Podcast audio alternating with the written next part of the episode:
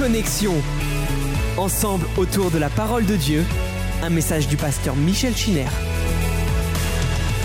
Nous souhaitons la bienvenue à tous les frères et sœurs qui sont présents dans les lieux de culte, au 7e arrondissement ainsi qu'au 6e. Et bien sûr, nous saluons nos frères et sœurs qui sont dans leur maison et qui sont connectés avec nous pour ce moment de culte et d'adoration. J'aimerais introduire ce culte euh, ce matin par la lecture de ce qui sera le support de notre méditation. Nous sommes dans le livre de la Genèse au chapitre 15. Je voudrais lire avec vous dans un premier temps du verset 7 au verset 21. Genèse 15, 7 à 21. Voici ce que dit la parole du Seigneur. L'Éternel lui dit encore, Je suis l'Éternel qui t'ai fait sortir d'Ur en Chaldée pour te donner en possession ce pays. Abraham répondit, Seigneur éternel, à quoi connaîtrai-je que je le posséderai? Et l'Éternel lui dit, Prends une génisse de trois ans, une chèvre de trois ans, un bélier de trois ans, une tourterelle et une jeune colombe.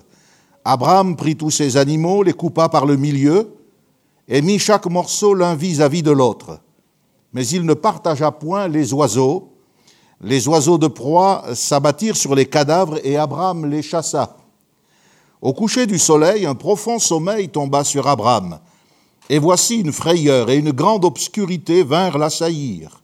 Et l'Éternel dit à Abraham, Sache que tes descendants seront étrangers dans un pays qui ne sera point à eux. Ils y seront asservis, on les opprimera pendant quatre cents ans.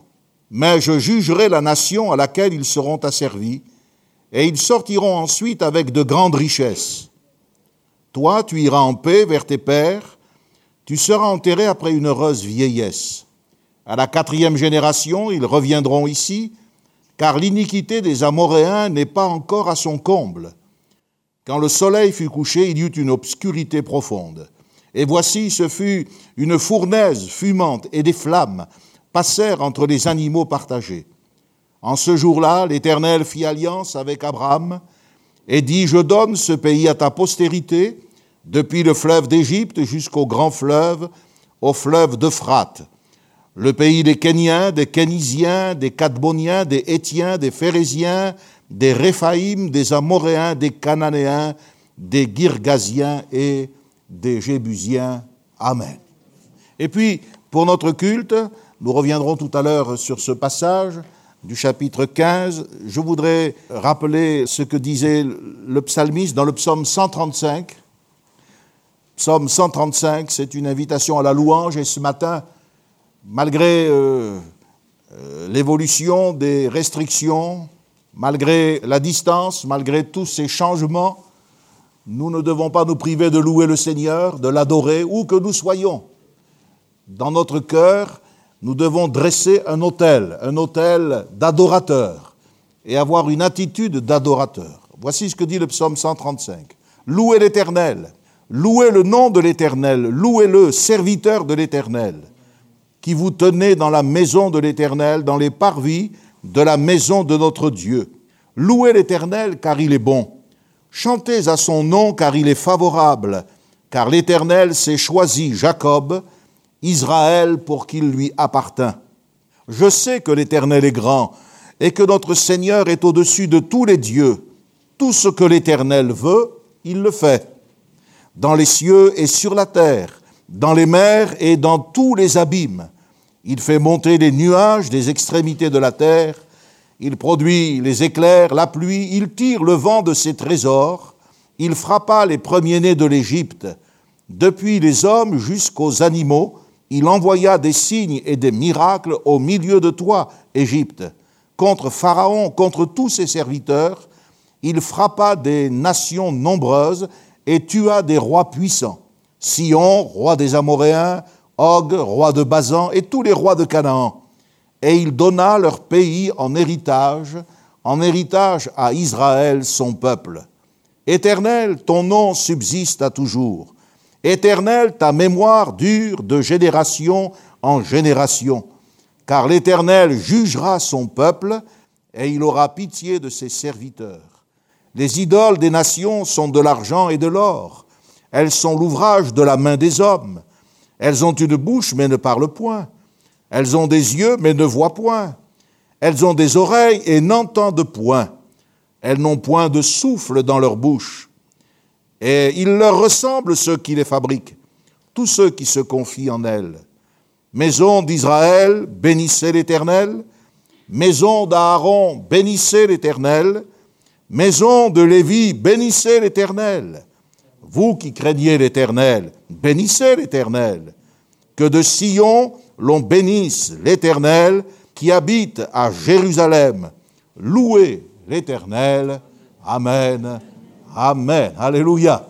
Et à partir de euh, ces lectures, nous comprendrons mieux tout à l'heure, au cours de ce commentaire qui est maintenant devenu notre habitude, nous comprendrons mieux la souveraineté de Dieu sur les nations et son droit de regard, son droit d'intervention dans le cours de l'histoire. Nous ne sommes pas abandonnés à nous-mêmes, mais le Seigneur est vivant, contrairement à tout ce que les hommes, les religions imaginent. Le Dieu de la Bible est un Dieu qui intervient et qui se glorifie. Amen. Je voudrais vous inviter à vous lever, si vous le voulez bien, au septième, au sixième, et si vous le pouvez dans vos maisons, sinon, ce n'est pas un souci, et nous allons demander à Dieu sa grâce et prier pour cette journée, afin qu'il nous couvre de sa bénédiction, qu'il nous préserve de tout mal, et qu'il nous dirige par son esprit et par sa parole. Notre Père et notre Dieu, nous te rendons grâce pour le don que tu nous as fait dans la personne de Jésus, ton Fils. Nous te disons merci pour euh, le Saint-Esprit qu'il a envoyé dans le monde. Et nous te louons parce que si Jésus-Christ est mort, il est ressuscité. Alléluia. Et dans cette journée, nous voulons nous rappeler que notre Sauveur vit au siècle des siècles. Merci pour le Saint-Esprit que tu as envoyé comme un gage de cette résurrection Seigneur, nous te bénissons et nous te louons. Étends ta compassion sur toutes tes œuvres. Ce matin, nous te demandons de bénir ton peuple. Souviens-toi des enfants, souviens-toi des vieillards, souviens-toi, Seigneur, des personnes qui ont besoin de guérison. Et étends ta bonne main au nom de Jésus. Cette main que tu as déployée dans l'histoire du monde, déploie-la maintenant dans la vie des tiens au nom de Jésus. Nous te bénissons parce que nous croyons que là où deux ou trois sont assemblés en ton nom, tu es présent au milieu d'eux. Tu te tiens dans nos demeures et tu bénis tes enfants. Tu te tiens au septième et tu es avec nous ici au sixième. À toi la gloire, Seigneur, à toi l'honneur et à toi la louange. Alléluia. Te disons merci pour Jésus qui vit au siècle des siècles. À ton nom soit toute la gloire. Amen. Amen. Alléluia. Gloire à Dieu.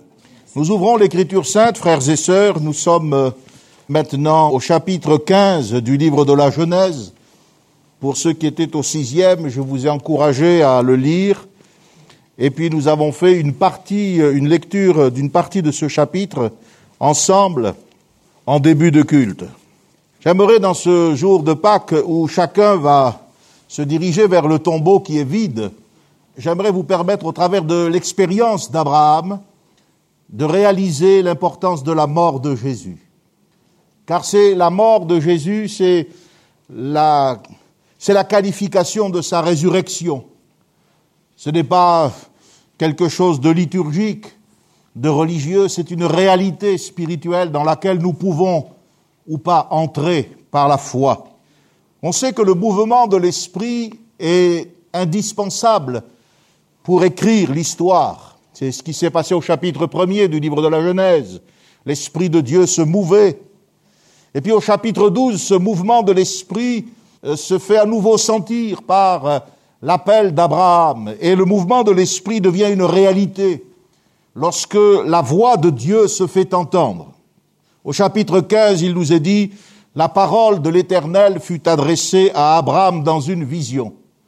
Au verset premier, au verset 4, et également au verset 7. Quand Dieu veut accomplir une œuvre dans le temps, il va s'associer à un certain nombre d'agents libres.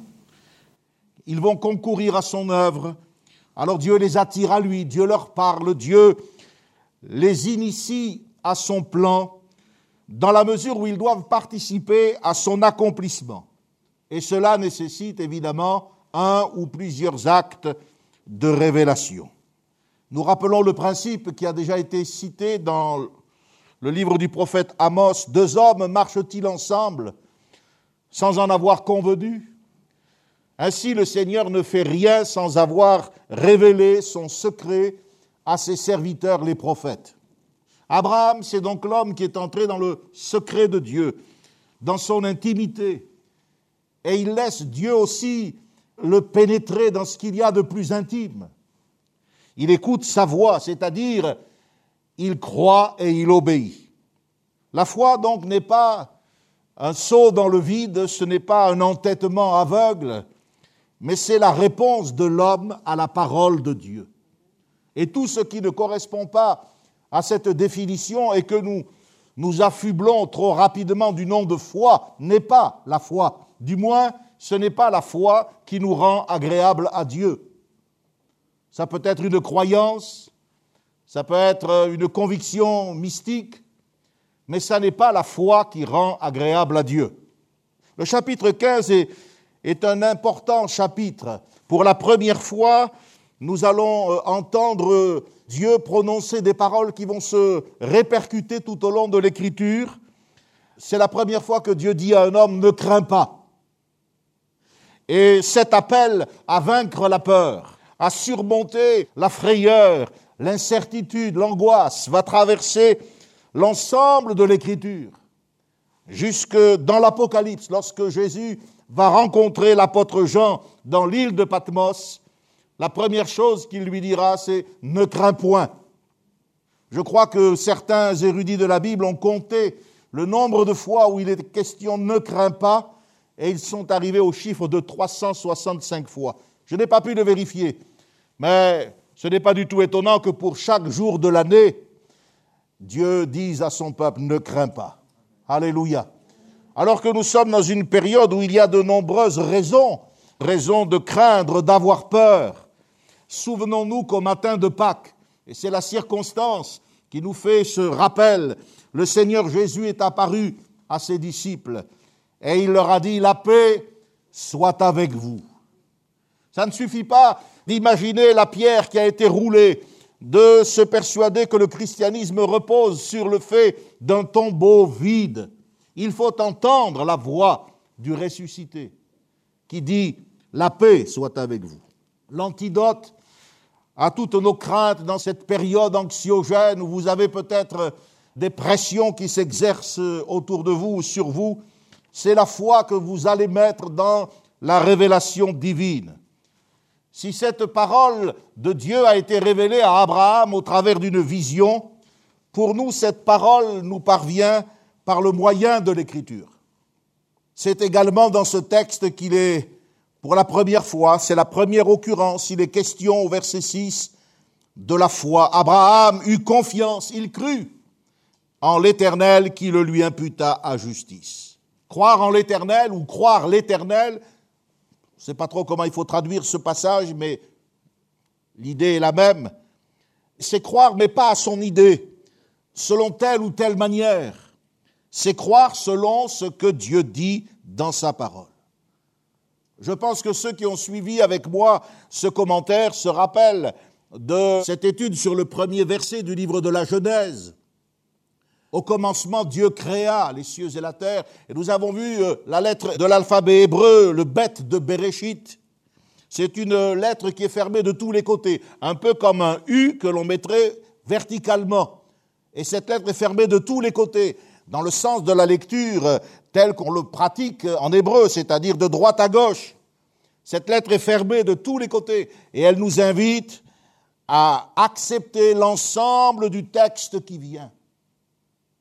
Elle est fermée de tous les côtés, sauf dans le sens de la lecture.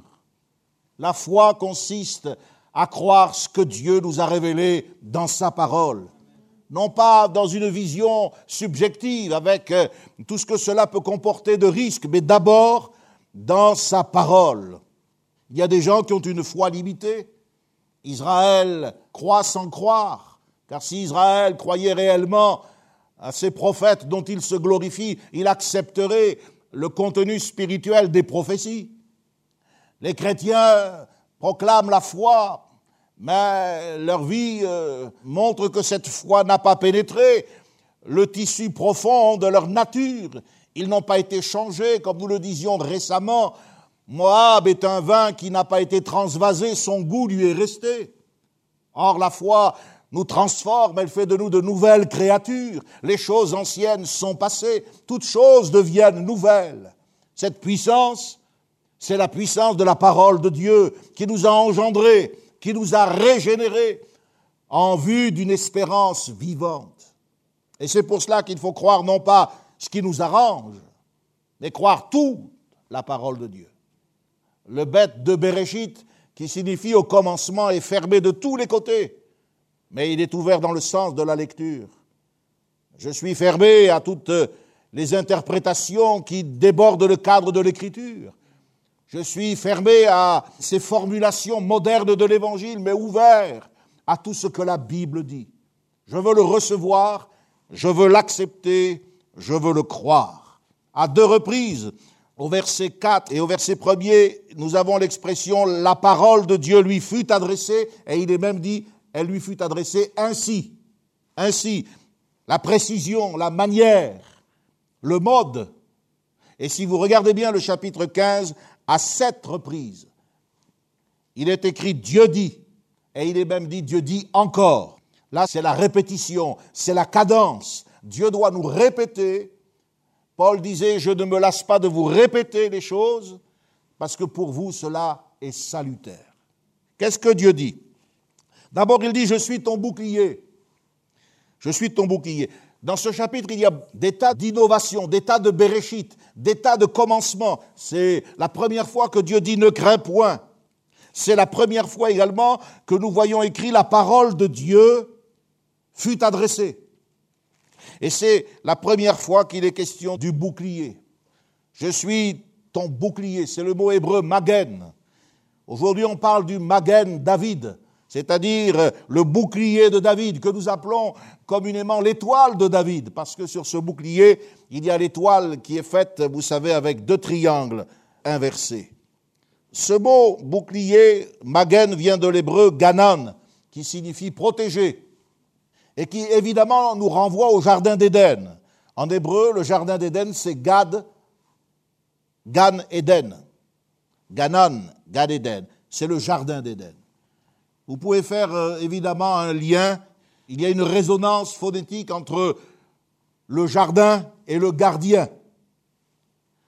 Ici, le bouclier est en relation directe avec la parole de Dieu et avec la foi. Et l'apôtre Paul va amplifier cette image en disant euh, la foi vient de ce que l'on entend, ce que l'on entend vient de la parole de Dieu, et il nous exhortera dans Éphésiens 6 à saisir le bouclier de la foi.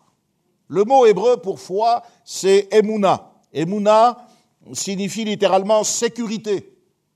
Et ce mot désigne, contrairement au mot foi qui chez nous est devenu euh, privé de toute signification, tout le monde a la foi et la foi en n'importe quoi, c'est souvent la foi du charbonnier, c'est une foi qui ne repose pas sur ce qui est écrit.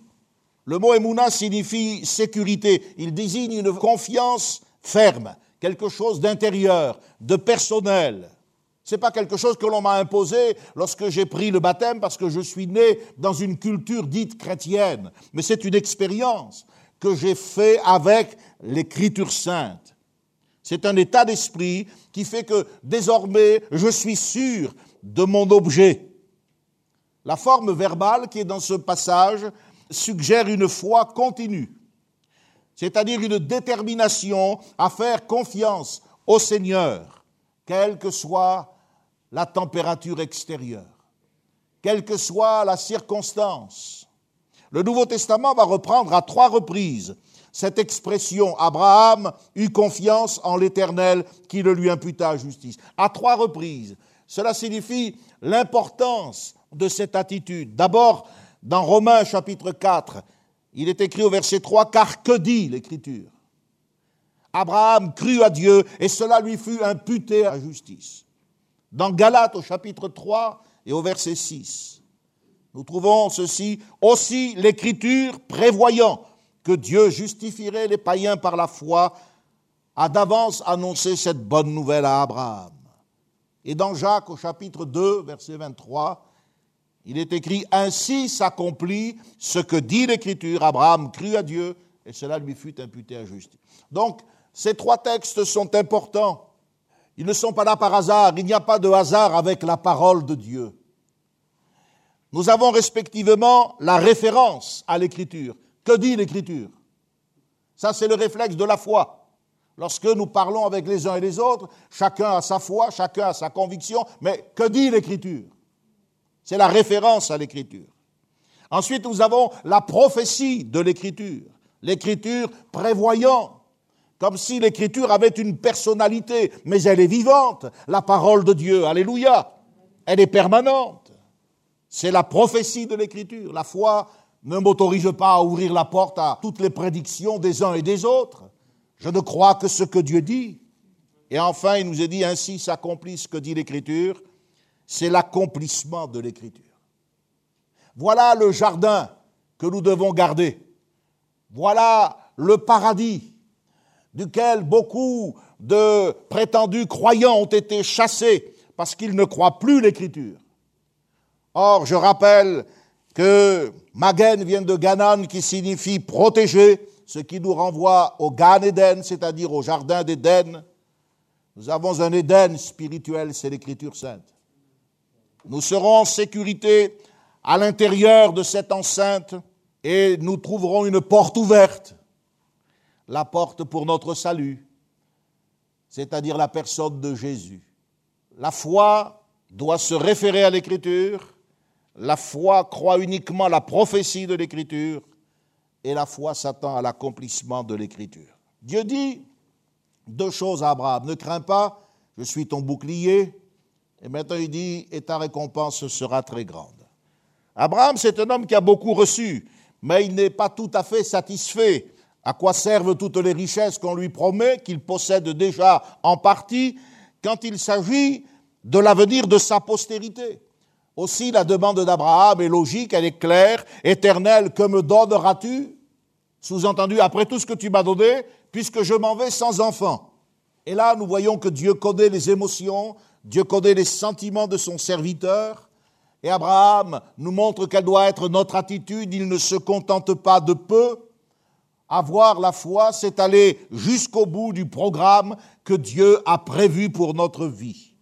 On se rend compte que l'idée d'un plan B n'a pas quitté l'esprit du patriarche. Il dit au Seigneur, voici, tu ne m'as pas donné de postérité, celui qui est né dans ma maison, ce sera mon héritier.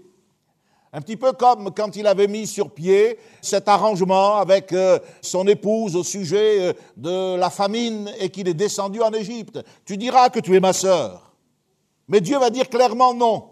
Ce ne sera pas lui qui sera ton héritier, mais c'est celui qui sortira de tes entrailles. Le problème, c'est que Dieu ne va pas lui dire comment cette postérité lui sera donnée. Sarah n'a toujours pas enfanté, elle est restée stérile, l'âge n'aidant pas, les possibilités, les probabilités se réduisent. On comprend qu'Abraham ait pensé à Eliezer, ce fils qui est né dans sa maison, qui a grandi avec lui, qui a assumé des responsabilités. Plus tard, ce sera certainement avec la même logique que Sarah proposera à sa servante Agar en disant à Abraham, écoute, le temps passe. Peut-être que la postérité dont Dieu t'a parlé, qui doit sortir de tes entrailles, viendra par ma servante. la Bible nous dit que Dieu a pris Abraham et il l'a fait sortir. Après l'avoir conduit dehors, Dieu lui dit, regarde vers le ciel et compte les étoiles si tu peux les compter. C'est le regard tourné vers le ciel qui va faire reprendre courage à Abraham qui va l'amener à renouveler sa confiance malgré le temps qui a passé. Abraham doit avoir 85 ans maintenant, 10 ans sont passés entre le moment où Dieu lui a dit pars, je donnerai ce pays à ta postérité. Il ne rencontre que des difficultés, le Cananéen, la famine, toujours pas d'enfants. Mais ce qui va l'amener à reprendre courage et à croire dans la promesse de Dieu, c'est ce regard tourné vers le ciel. Lorsque vous êtes euh, accablé par les soucis, lorsque dans votre tente et dans votre nuit, vous commencez à avoir des doutes, à vaciller, sortez pour lever les yeux vers le ciel. Laissez la méthode divine vous, vous démontrer son efficacité. Dieu avait dit à Abraham, ta postérité sera nombreuse, comme la poussière de la terre. Maintenant, eh bien, elle ne sera pas nombreuse, elle va être aussi lumineuse. Regarde, ce sont les étoiles. Une partie de la postérité d'Abraham, en effet, est terrestre. C'est le peuple juif, d'une part, et ce sont les nations arabes, d'autre part, car Ismaël est le fils d'Abraham. Mais une autre partie de la postérité d'Abraham est céleste. C'est le Messie Jésus. Regardez la généalogie de Christ dans l'évangile de Matthieu et de Luc. Il est fils d'Abraham. Et par Jésus, l'apôtre Paul dira dans l'épître aux Galates, eh bien, c'est l'Église. Ce sont tous ceux qui croient et qui ont la foi d'Abraham, qui sont la postérité d'Abraham. On se souvient qu'au temps marqué, il y a une étoile qui a brillé d'un éclat particulier, plus brillante que les autres, c'était en Orient. Et les mages sont venus comme Abraham de la Chaldée pour adorer Jésus à Bethléem. L'apôtre Paul fait référence à ce moment important de la vie d'Abraham lorsqu'il dit espérant contre toute espérance, il crut. Donc, voyez, il y avait les évidences, les évidences liées à l'âge, les évidences liées à la stérilité. Mais Abraham va refuser le raisonnement de l'incrédulité. Et il va donner gloire à Dieu en confessant que ce que Dieu avait promis, il a la puissance de l'accomplir. Romains chapitre 4, versets 19 et 21. Voyez, c'est la lettre bête. Il est fermé de tous les côtés, mais il est ouvert dans le sens de la révélation. Abraham répond au Seigneur, après que Dieu lui ait dit ça, à quoi connaîtrais-je que je le posséderais Cela nous rappelle bien sûr la remarque que Marie, qui était vierge, a faite lorsque l'ange Gabriel est venu lui annoncer la naissance de l'enfant Jésus. Comment cela se fera-t-il, dit-elle, puisque je ne connais point d'homme? Six mois plus tôt, Zacharie, le père de Jean-Baptiste, avait prononcé à peu près les mêmes paroles. Il était dans le temple en train d'officier. Et l'ange est venu lui annoncer que sa femme allait avoir un enfant. Et Zacharie, le père de Jean-Baptiste, a prononcé pratiquement les mêmes paroles. Vous pouvez vérifier Luc 1, versets 18 à 20. Cependant, il a été puni. Dieu lui a dit, tu n'as pas cru à ma parole, alors tu vas être muet. Et quand il est sorti du temple, eh bien, on s'est rendu compte qu'il avait eu une vision, un rapport surnaturel, mais, mais il était muet. Avec les mêmes paroles, on voit des résultats diamétralement En fait, Dieu est sensible à l'état de cœur dans nos rapports avec Dieu, la foi ou l'incrédulité résonnent davantage que nos propres mots. Ça résonne davantage que nos propres paroles. On peut interroger Dieu, c'est pas interdit, mais faisons-le dans la foi, dans la confiance. Nous ne comprenons pas tout, nous sommes limités, nous avons besoin de lumière, mais ne le faisons jamais en défiance à la parole de Dieu. La question de savoir comment Dieu va s'y prendre est légitime. À cette question, on va répondre d'une manière générale, ce sera comme Dieu l'entend. Ce sera comme Dieu l'entend. Et les versets 7 à 21 que nous avons lus tout à l'heure, eh bien, nous montrent que le chemin que Dieu va emprunter pour accomplir son dessein, pour réaliser sa parole, eh bien, ce sera celui de l'alliance, cette alliance que l'on pressentait déjà dans le Jardin d'Éden, avec Adam plus tard, puis avec Noé. Ce sera un chemin de sang marqué par le sacrifice, puisque Dieu va passer entre les animaux, qui sera l'occasion de réaliser la promesse que Dieu a faite à Abraham. Il est dit, l'Éternel fit alliance avec Abraham, verset 18. L'alliance évoque un contrat une union, c'est un lien juridique, c'est même un décret officiel. Dans l'alliance, Dieu devient un partenaire avec lequel on est en relation, un partenaire divin, un partenaire royal, qui s'engage envers l'homme comme l'homme s'engage envers lui. En hébreu, le mot alliance, c'est berit, de la même racine que le verbe bara. Or, vous vous souvenez, Bereshit Elohim bara, au commencement, Dieu créa. L'alliance et le verbe créer ont la même racine. Alors qu'en français, le mot alliance, ça vient du verbe lier. En hébreu, ça vient du verbe créer. Je ne sais pas si vous vous en souvenez, mais je vous avais précisé à l'époque que lorsque la Bible parle de Dieu créa, eh bien le verbe bara, en plus de vouloir dire créer, signifie également trancher, couper, tailler. Donc c'est exactement ce qu'on voit là. Dieu va trancher en quelque sorte une alliance avec Abraham, il va renouveler un principe fondateur, celui de la séparation, de la distinction.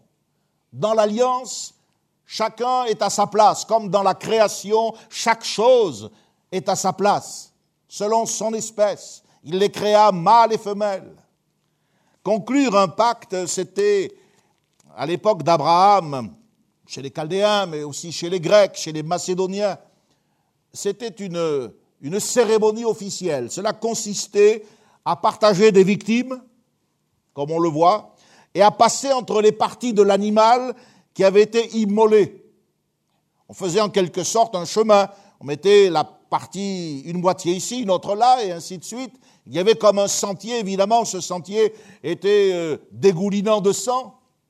Dans Jérémie, au chapitre 34, lisez ce texte, c'est important, versets 18 et 19. Voici ce que dit le, le Saint-Esprit. Je livrerai les hommes qui ont violé mon alliance, qui n'ont pas observé les conditions du pacte qu'ils avaient fait devant moi, en coupant un veau en deux et en passant entre ces morceaux. Vous voyez, Jérémie valide donc cet usage. Et Dieu va consentir le Dieu Tout-Puissant, le Créateur, va consentir à se plier à cet usage qui était conforme à la mentalité mésopotamienne d'Abraham et aux usages de son temps. On peut se demander pour nous aujourd'hui, on est bien loin de tout cela, quelle est la signification du rite. Cela signifiait bien sûr que les deux parties contractantes étaient unies, de même que les moitiés de l'animal sacrifié ne formaient auparavant qu'un seul corps. Mais cela signifiait également que si quelqu'un dans ce pacte était infidèle à son engagement, cette partie serait traitée comme l'animal coupé en deux. C'est ce qui explique l'importance de l'alliance, c'est ce qui explique aussi les châtiments quelquefois sévères que Dieu a dû euh, imposer à son peuple pour le discipliner. Au verset 13, Dieu dit, sache que tes descendants, sache. Dans le psaume 25, il est écrit, son alliance donne instruction à ceux qui le craignent. L'alliance de Dieu ne fait pas de nous simplement des privilégiés, mais elle fait surtout de nous des gens responsables. Et elle éclaire nos yeux, elle nous donne l'instruction. Lorsque nous refusons cette instruction, l'alliance se retourne contre nous. Alors Dieu dit, sache que tes descendants, connaissez le texte, on l'a lu tout à l'heure, seront étrangers dans un pays qui ne sera point à eux, ils y seront asservis, etc., etc. Dieu connaît les méandres de l'histoire longtemps à l'avance.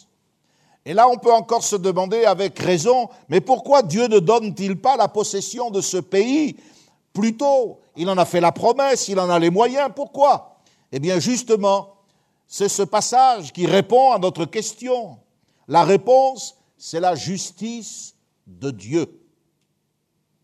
Il n'y a rien d'arbitraire dans la justice divine. Dieu n'a pas déposséder les Cananéens. Quand on fait une lecture rapide du texte, on dit mais Dieu il est injuste. Et c'est aujourd'hui, eh bien, cette base fragile sur laquelle s'appuient les contestations de ceux qui revendiquent les territoires d'Israël. Mais Dieu n'a pas dépossédé les Cananéens par un acte d'autorité aveugle. Dieu les a jugés moralement. C'est totalement différent. Selon la formule de l'Écriture, le pays les a vomis. D'ailleurs, c'est l'avertissement que Dieu aussi, dans sa justice, a donné à Israël. Écoutez bien ce que dit le Lévitique chapitre 18. Ne vous souillez pas par aucune de ces choses, car c'est par toutes ces choses que se sont souillées les nations que je vais chasser devant vous. Le pays en a été souillé. Je punirai son iniquité. Et le pays vomira ses habitants. Lévitique 18, 24 à 25, et regardez le verset 28. Prenez garde que le pays ne vous vomisse si vous le souillez comme il aura vomi les nations qui étaient avant vous. Tout le monde ici, par sa connaissance générale de l'histoire d'Israël, sait qu'Israël n'a pas tenu compte de cet avertissement. Il a souillé le pays par l'idolâtrie, par les crimes, par le sang. Regardez dans Ézéchiel, Jérusalem est comparé à Sodome. Ésaïe dit que Judas est comme Gomorre. Israël a été vomi.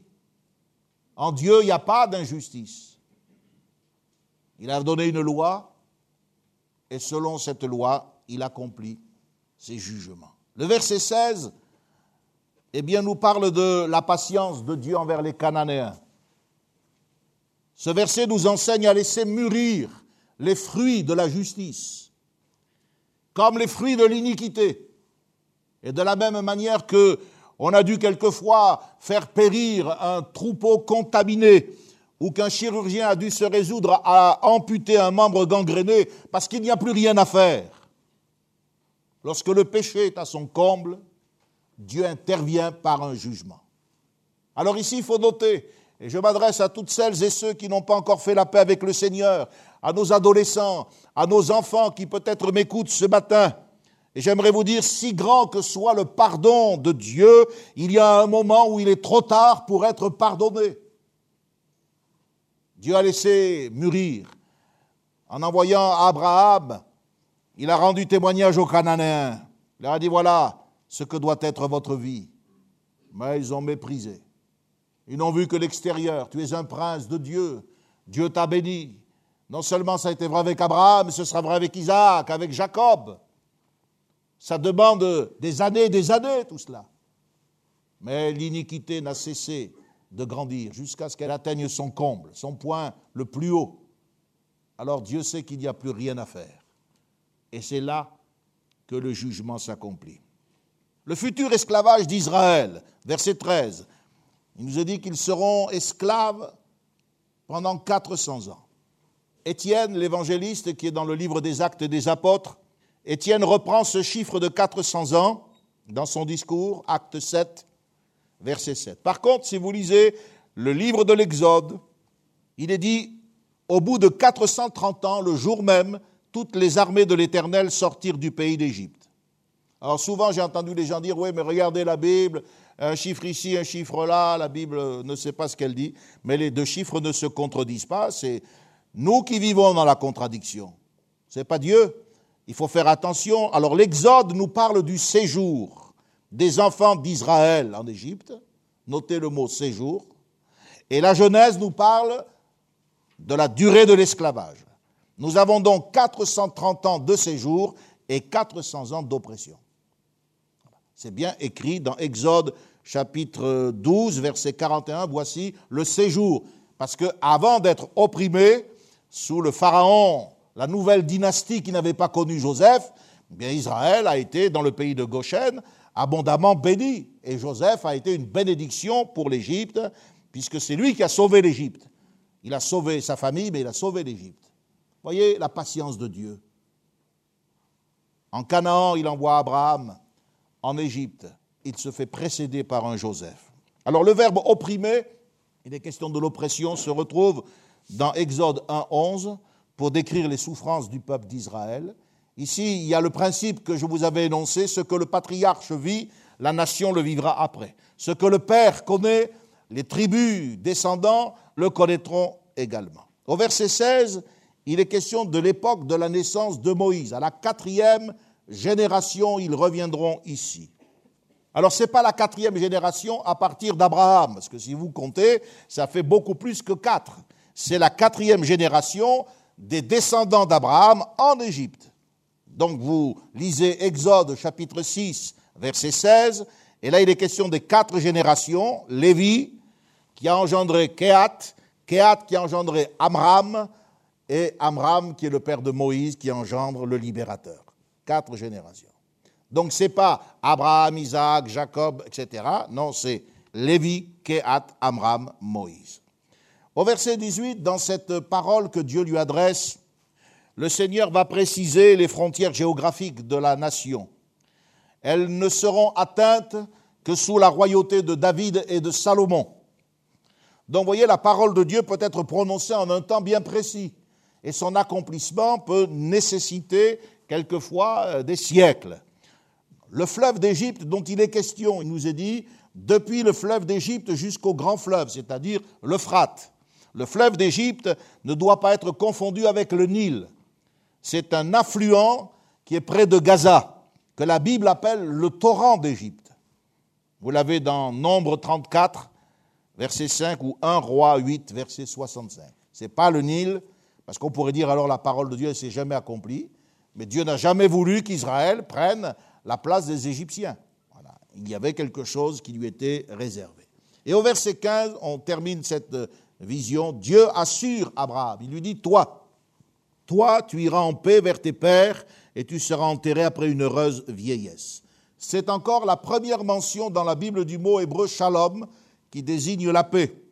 Et en effet, au chapitre 25 de la Genèse, il est dit au verset 8, Abraham expira et il mourut après une heureuse vieillesse, âgé et rassasié de jours, et il fut recueilli auprès de son peuple. Donc, malgré la perspective de la mort, la vie d'Abraham s'est arrêtée à 175 ans. Malgré les souffrances d'un peuple qui sera opprimé, malgré les délais de plusieurs siècles, Dieu annonce au commencement ce qui sera à la fin.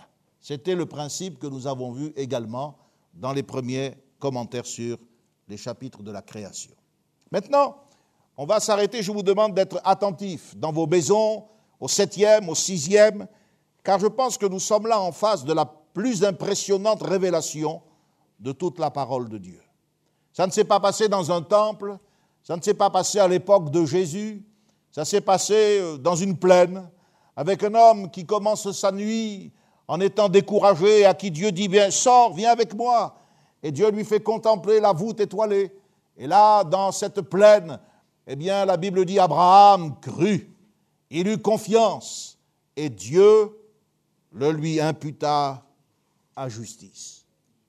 La question de la justice de l'homme devant Dieu a toujours préoccupé l'humanité depuis la chute. Job était aussi un homme qui était marqué par ce souci. Écoutez ce qu'il dit, chapitre 25, il dit, Comment l'homme serait-il juste devant Dieu?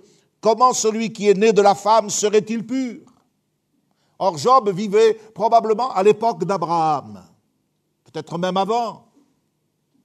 Le psalmiste disait beaucoup plus tard, N'entre pas en jugement avec ton serviteur, car aucun vivant n'est juste devant toi. Voyez, la question de la justice, ce n'est pas quelque chose de nouveau.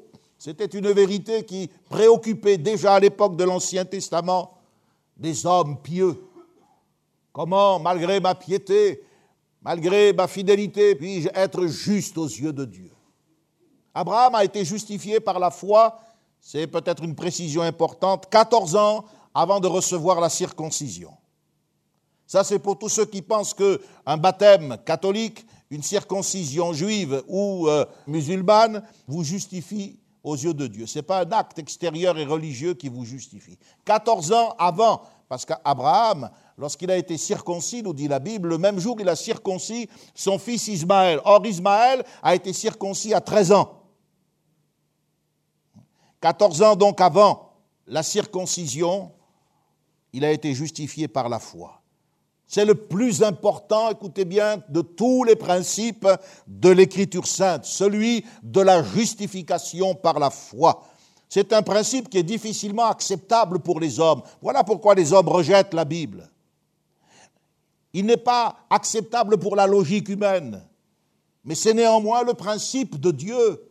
Et c'est pour cela que, eh bien, avec le bête, le bête, je le rappelle, c'est la première lettre de Bereshit, c'est la première lettre de la Bible. Et en même temps, ce bête signifie la maison en hébreu. Vous devez aller jusqu'au bout de la révélation si vous voulez entrer dans la maison du Père, si vous voulez entrer dans le ciel. On ne peut pas croire n'importe comment et s'arranger avec sa religion, s'arranger avec ses convictions. Aujourd'hui, les gens se bidouillent un christianisme à eux qui n'a aucun sens. C'est fermé de tous les côtés. C'est ouvert uniquement dans le sens de la lecture. Qu'est-ce que tu lis? disait Étienne à l'eunuque éthiopien. Comment comprendrais-je s'il n'y a personne qui me guide? Mais voilà le sens des Écritures. Voilà la ligne directrice. Le chemin, c'est un chemin qui est tracé par Dieu, et c'est un chemin de sang, c'est un chemin qui réclame la foi, et c'est comme cela que la justice de Dieu te sera donnée. Ce n'est pas ta justice, mais c'est la sienne. Les hommes, on le sait, les tribunaux humains ne justifient que des innocents quand ils font bien leur travail. Alors que Dieu, lui, peut justifier des coupables. Seulement voilà, les hommes ne veulent pas de la justice de cette manière. Ils veulent qu'on reconnaisse leur justice, ce que la Bible appelle la propre justice.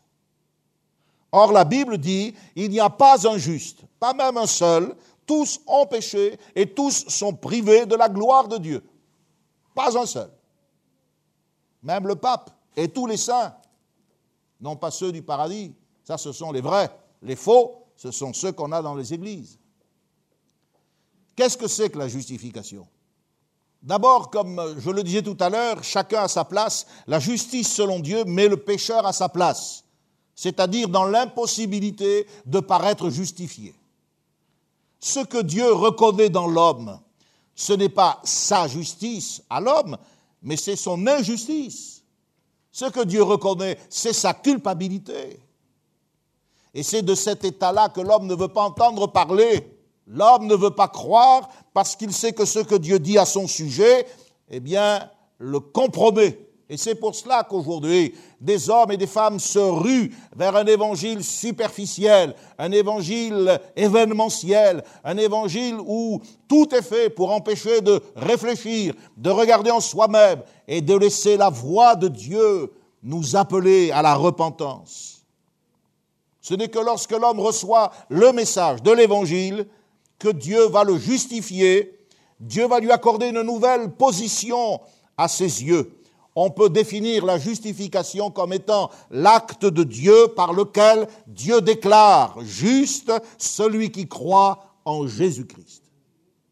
Donc cela signifie que la justification, c'est une proclamation il ne faut pas croire que parce que Dieu me justifie, que je deviens automatiquement juste dans toutes mes actions, droit comme un i, un saint, quoi. Non, non, non, c'est faux. Ça, la Bible l'appelle la sanctification. Et la sanctification, c'est le chemin de toute une vie, c'est l'expérience du chrétien qui, une fois justifié, doit faire concourir, concorder ses actions avec cette justice. Ça ne suffit pas de dire Dieu m'a justifié parce que je crois en lui, et si je vis comme un injuste et un païen, je casse l'alliance, je la transgresse. Donc, la Bible parle d'achever sa sanctification dans la crainte de Christ. Année après année, je fais des progrès, je découvre des choses, je m'y soumets, je comprends mieux le plan de Dieu. L'homme n'est pas forcément rendu automatiquement droit, il n'est pas rendu automatiquement juste par la proclamation de justice, mais il est déclaré juste. Cette déclaration, c'est un acte divin qui implique la rémission de la peine. La peine pour le péché, qu'est-ce que c'est? La peine pour le péché, c'est la mort. La mort dans ses trois dimensions. La mort physique, la mort spirituelle et la mort éternelle. Et pour que l'homme soit sauvé, il faut d'abord que cette peine soit enlevée. Elle a été enlevée sur le bois du calvaire. Elle a été enlevée par Jésus-Christ, qui a porté notre condamnation, la condamnation de nos péchés, la Bible dit, en son propre corps sur le bois. C'est la mort de Jésus. Et seulement la mort de Jésus qui rend possible le pardon. Je dis bien qu'il le rend possible, mais pas obligatoire. Pas obligatoire. Il y a des gens qui croient que parce que Jésus-Christ est mort, ils sont tous sauvés. Non, mes amis. Parce qu'il est mort, le salut et le pardon est rendu possible, mais pas obligatoire. Dieu a encore le droit de dire, et c'est pour cela que nous avons sa parole, Dieu a encore le droit de dire à quelles conditions l'homme peut recevoir le pardon. D'abord, le pardon se sollicite. Il faut le demander. Il y a des gens, ils ne se sont jamais souciés de demander pardon à Dieu. Ils ont été baptisés, enfants, ils sont protestants, catholiques, juifs, bouddhistes, tout ce que vous voulez, évangéliques, mais il n'y a jamais eu cette démarche. Le pardon se sollicite et la démarche se caractérise par le fait de se repentir. Il y a des gens, ils ne se sont jamais repentis. Ils font pénitence euh, tout régulièrement, mais faire pénitence, ce n'est pas se repentir. Mais à culpa, mais à maxima culpa, ça signifie rien, ça. La repentance consiste à abandonner le péché, pas simplement à le regretter. Où trouver la force d'abandonner ce qui me domine? Dans la personne de Jésus, dans le Saint-Esprit. Alors je peux croire, alors je peux obéir, être baptisé, selon ce qui est écrit, celui qui croira et qui sera baptisé sera sauvé. Et c'est celui qui persévérera jusqu'à la fin qui sera sauvé. Donc, la justification, c'est une proclamation. Ensuite, c'est une imputation. C'est très important ces mots. Il faut peut-être apprendre de nouveaux mots. On vous impose bien de nouveaux mots, hein, distanciation, tout ça. Bon, maintenant, c'est devenu. Ben, il faut aussi prendre les mots que Dieu nous donne dans sa parole. Parce que la Bible, elle est écrite avec des mots. La justification, c'est une imputation. Donc Dieu restaure le pécheur, le pécheur a retrouvé sa faveur, Dieu l'a pardonné, hein, on en est là, et maintenant Dieu va lui imputer la justice de Christ. Puisque par définition, l'homme n'est pas juste, il s'est reconnu coupable, mais au lieu d'être châtié, Dieu lui impute la justice de Christ. Qu'est-ce que ça signifie imputer? Le verbe imputer signifie mettre au compte de quelqu'un. Par exemple, l'apôtre Paul a demandé à Philémon de mettre la dette qu'Onésime avait contractée envers lui, mais là, sur mon compte. David a écrit aussi un psaume, il dit Heureux l'homme à qui l'Éternel n'impute pas l'iniquité, c'est-à-dire heureux l'homme à qui Dieu ne, ne met pas son péché sur son compte. Dans un autre passage, écoutez l'apôtre Paul dire Quelle immense charité il dit, dans ma première défense, personne ne m'a assisté, tous m'ont abandonné, que cela ne leur soit pas imputé. Dans la Bible, vous avez trois grandes imputations. Trois. Premièrement, l'imputation du péché d'Adam à toute la race humaine. C'est pourquoi par un seul homme, le péché est entré dans le monde, et par le péché la mort, et qu'ainsi la mort s'est étendue sur tous les hommes, parce que tous ont péché. D'accord? Le péché d'Adam a été imputé à toute la race humaine. Deuxièmement, au temps marqué, lorsque Jésus est venu, on a l'imputation du péché de la race humaine sur le Christ. L'Éternel a fait retomber sur lui l'iniquité de nous tous. Jésus-Christ est devenu péché. Il est devenu malédiction à notre place. Il y a eu comme un transfert. Ma culpabilité a reposé sur lui et sa justice, car Jésus était sans péché, est venue dans ma vie. Troisièmement, la troisième imputation, c'est l'imputation de la justice divine aux pécheurs qui croient. Car Dieu, écoutez bien, était en Christ, réconciliant le monde avec lui-même, en imputant point aux hommes leurs offenses, et il a mis en nous la parole de la réconciliation. C'est le moment le plus extraordinaire qui soit lorsqu'un pécheur est sauvé. C'est le plus grand miracle.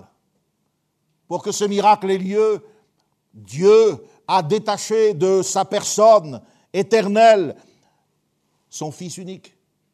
Et il l'a envoyé dans une chair semblable à la nôtre. Il est né du sein de la Vierge Marie, afin que soit cassée la chaîne, la filiation de péché qui nous liait à Adam. Quelle est la méthode de la justification? L'apôtre Paul a expliqué cette méthode.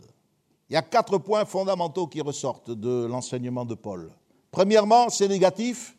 Il dit ce n'est pas par les œuvres. Voilà. On n'est pas sauvé en faisant de son mieux.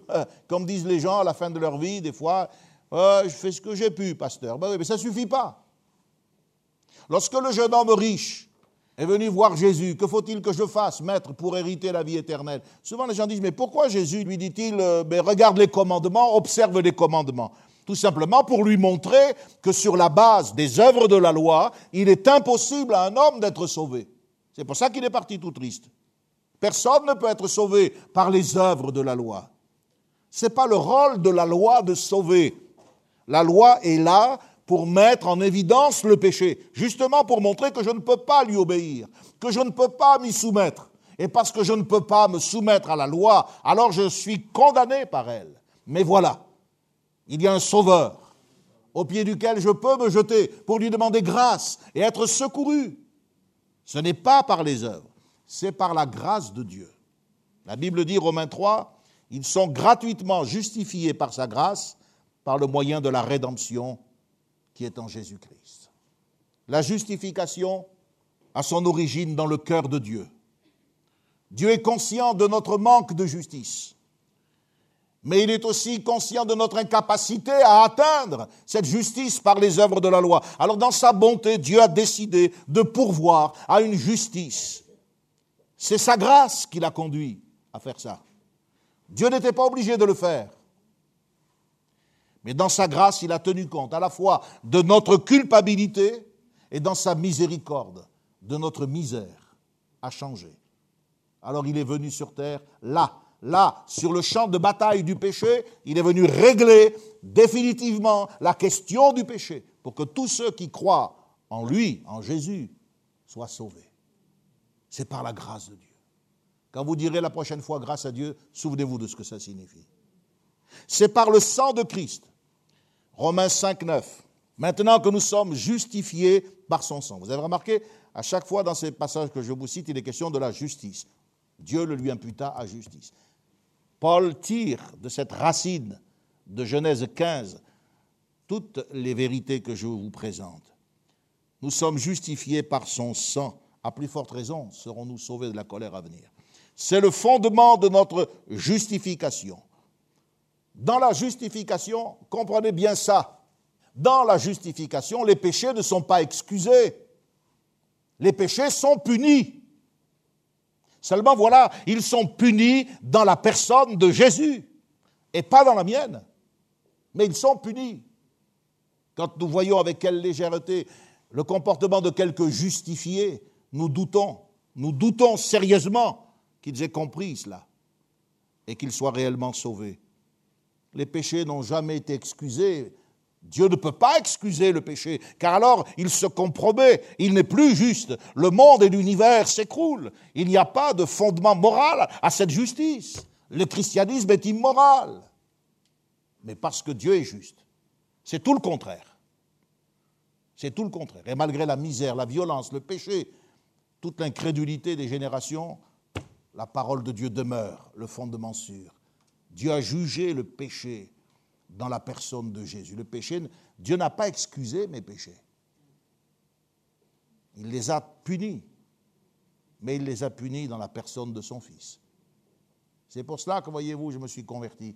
Et la conversion, ça ne peut pas être un moment d'émotion, ça ne peut pas être un emballement au son d'une musique. Non, la conversion, c'est un acte profond qui nous permet de nous situer désormais devant Dieu. C'est par la foi, enfin. Donc ce n'est pas par les œuvres, c'est par la grâce de Dieu, c'est par le sang de Jésus et c'est par la foi. Étant donc justifiés par la foi, Paul dit ça aux Romains chapitre 5, verset 1, nous avons la paix avec Dieu par notre Seigneur Jésus-Christ. La foi, c'est la condition de notre justification. Alors il y a beaucoup de chrétiens qui confondent, ils pensent que la foi c'est le fondement, le fondement méritoire. Parce que j'ai la foi, je suis Non non, c'est pas à cause de la foi que nous sommes justifiés. C'est par la foi. Vous voyez, c'est pas pareil. C'est pas à cause de la foi. La foi, c'est le moyen de s'approprier la justice de Dieu. Mais ce n'est pas à cause de ma foi que je suis justifié. C'est à cause de Christ. C'est à cause du sang. Mais par la foi, je crois cela.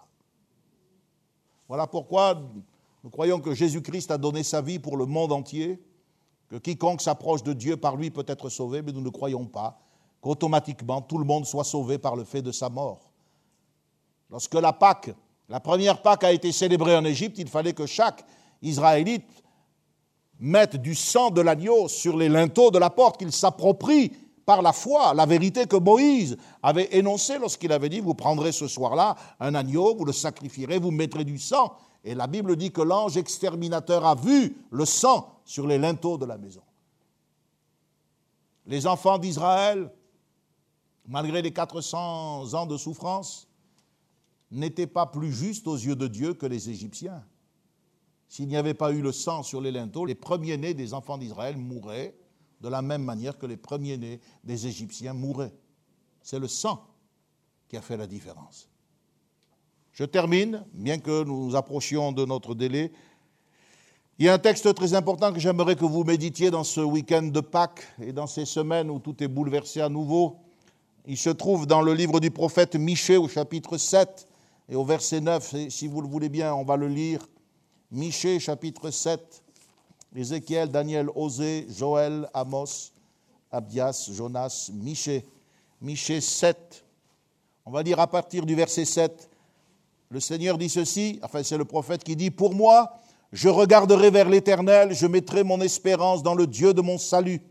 Mon Dieu m'exaucera. Ne te réjouis pas à mon sujet, mon ennemi, car si je suis tombé, je me relèverai. Si je suis assise dans les ténèbres, l'Éternel sera ma lumière. Je supporterai la colère de l'Éternel, puisque j'ai péché contre lui. Jusqu'à ce qu'il défende ma cause et me fasse droit, il me conduira dans la lumière, et je contemplerai sa justice. Mon ennemi le verra et sera couverte de honte. Elle qui me disait, Où est l'Éternel, ton Dieu? Mes yeux se réjouiront à sa vue. Ce texte est très très important. Qu'est-ce qu'il me montre? Il me montre encore une fois que Dieu ne peut pas voir le mal d'un œil indifférent. Il en a en horreur. Le mal suscite la colère de Dieu. Cette horreur, elle se traduit dans la conscience des hommes par des reproches et par des châtiments. Celui qui pêche doit supporter la colère de l'Éternel. C'est écrit. Il y a une version, je crois que c'est la Darby, qui dit il doit porter l'indignation de l'Éternel. Donc Dieu est indigné et il fait sentir son indignation. Dieu fait sentir sa colère. Il doit supporter cette colère. Alors c'est des reproches dans la conscience, c'est le tourment que le péché suscite, mais quelquefois, comme dans le cas des Cananéens ou dans d'autres cas, eh c'est le jugement. Il y a un fait étonnant dans ce passage. Le prophète sait très bien qu'il a irrité Dieu. Il dit, puisque j'ai péché contre toi. Mais c'est à Dieu que le prophète va remettre le soin de plaider sa cause. C'est à Dieu que le prophète va demander d'assurer sa défense. Alors, posons-nous la question. Est-ce qu'une personne appelée à répondre de différents crimes va confier à son juge le soin de la défendre? Non. Mais pourtant, le Saint-Esprit dit que Dieu lui fera justice. Mais d'après les lois, on ne fait justice qu'à un innocent, oui ou non? Sinon, eh bien, on est coupable. Ici, de son propre aveu, le prophète dit qu'il est coupable. C'est lui qui dit j'ai péché. Et pourtant, il dit l'Éternel me fera justice. Est-ce possible Frères et sœurs, chers amis qui m'écoutez, d'être coupable et de ne pas être traité comme tel? Cette contradiction apparente, elle ne peut disparaître que dans le miracle de la mort de Jésus et de sa résurrection, de ce Christ qui prend la place du pécheur que je suis et qui me rachète. Jésus a défendu la cause désespérée du pécheur. Et il consent pour lui assurer un acquittement total, il consent à recevoir lui-même la punition. Est-ce que vous avez déjà vu un avocat prendre la place de son client? Il y a un coupable, c'est le pécheur, mais il sera justifié. Comment? Eh bien parce qu'il y a un innocent qui accepte d'être châtié à sa place. La justice est donc sauvegardée. Ces animaux qui seront partagés, vous l'avez lu, c'est là ma conclusion, tous ces animaux, vous l'avez remarqué, ont trois ans Trois ans, ce chiffre correspond à la durée du ministère de Jésus.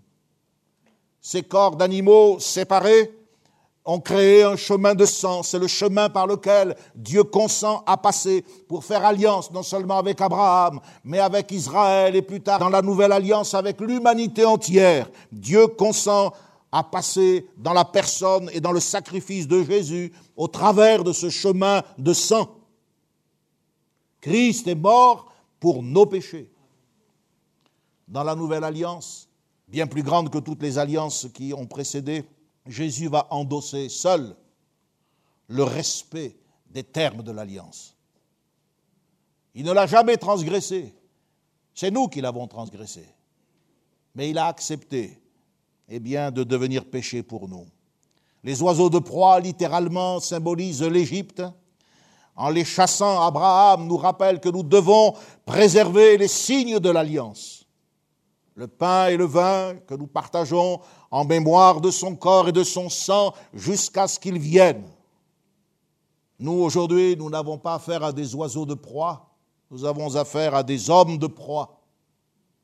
Des hommes de proie qui discréditent l'Évangile, qui discréditent la mort expiatoire de Jésus, qui ridiculisent la parole de Dieu. Nous devons être différents.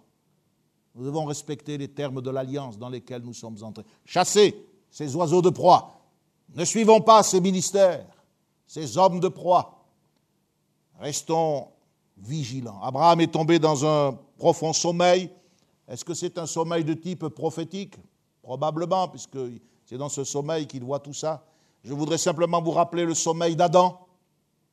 Le sommeil d'Adam qui a donné naissance à Ève. Ici, on a le sommeil d'Abraham qui va donner naissance à l'Église. À l'Église, parce que derrière Abraham, il y a Israël, derrière Israël, il y a le Messie, derrière le Messie, il y a l'Église. Mais en ce qui nous concerne, sur le plan pratique, nous devons veiller à l'engourdissement spirituel. Les temps que nous vivons peuvent favoriser le sommeil, l'assoupissement. Nous devons veiller, être vigilants chasser les ennemis de la foi. Et nous devons laisser la présence de Dieu embraser notre vie. Dieu s'est manifesté comme nous l'avons eu au travers du feu. Cinq siècles plus tard, lorsque Dieu conduira Israël dans le désert, il le conduira par une colonne de feu et par une nuée ardente. Voilà le commentaire que nous pouvons tirer de ce chapitre 15. C'est à la fois une réalité extraordinaire, qui est le fondement de réalité encore plus extraordinaire puisqu'il s'agit de notre salut éternel, de la venue de Jésus et de l'accomplissement de son plan. Que Dieu vous bénisse. Je sais que c'est un effort que je vous demande, eh bien faites-le. Je ne regrette pas. On fait des efforts pour tout. Faisons des efforts dans cette période où nous sommes confinés, malmenés, pour aller de plus en plus vers la parole de Dieu, nous enraciner et nous fortifier. Merci de votre attention à chacun. Merci aux frères et aux sœurs dans leur maison, aux frères et aux sœurs au 7e arrondissement. Je ne vous vois pas, mais je prie pour vous, que Dieu vous bénisse et que le Seigneur vous accorde sa grâce. Si vous le voulez bien, on termine par la prière et je souhaite à chacun d'entre vous une bonne rentrée. Seigneur Jésus, merci pour ta parole qui est la vérité. Merci pour le fondement sûr et solide que tu nous as donné. Merci pour Abraham, quel exemple. Seigneur, merci parce que sans aucun des moyens que nous possédons aujourd'hui, ta parole, tes serviteurs, il a cru.